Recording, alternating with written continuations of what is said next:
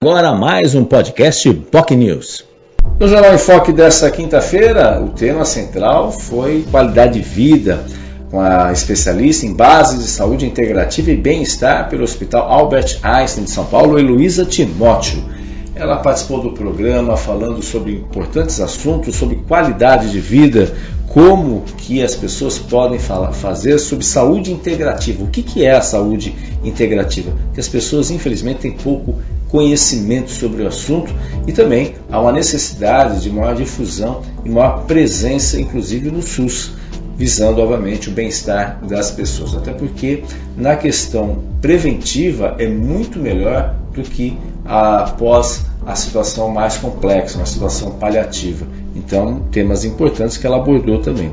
Ela falou também do trabalho, da necessidade da uso de profissionais multidisciplinares para tratar um tema fundamental que infelizmente tem tomado a sociedade, tomado conta das ruas, infelizmente a presença das drogas, moradores de rua, muitos deles envolvidos com drogas que efetivamente, ou nem sempre nas ruas, mas também nas residências, é um problema mundial que há uma necessidade de um trabalho conjunto, de uma política pública conjunta visando aí atender essa necessidade da sociedade. É um desafio, não é tão simples como muitos podem colocar e criticam, é um grande desafio que merece aí, obviamente, uma atenção muito especial, mas só com profissionais de várias áreas da saúde, médicos, enfermeiros, psicólogos, psiquiatras, se for o caso, enfim, os mais variados profissionais para poder atender essa demanda, assistentes sociais também, que às vezes é uma questão séria de problema social, enfim, temas importantes que merecem uma atenção especial.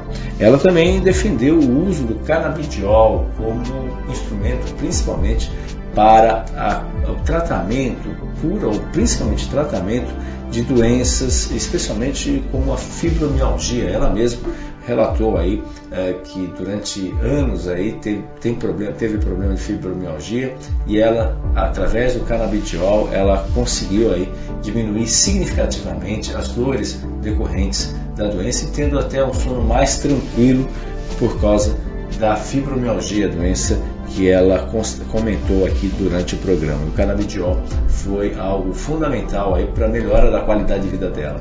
Então, se existem todas essas referências, todas essas questões que já estão disponíveis, por que colocar de maneira contrária? Aquelas pessoas que são contrárias, que ainda têm alguns senões em relação ao uso desse tipo de medicamento, por que colocar de forma contrária? Afinal, visa o que? Melhor qualidade de vida.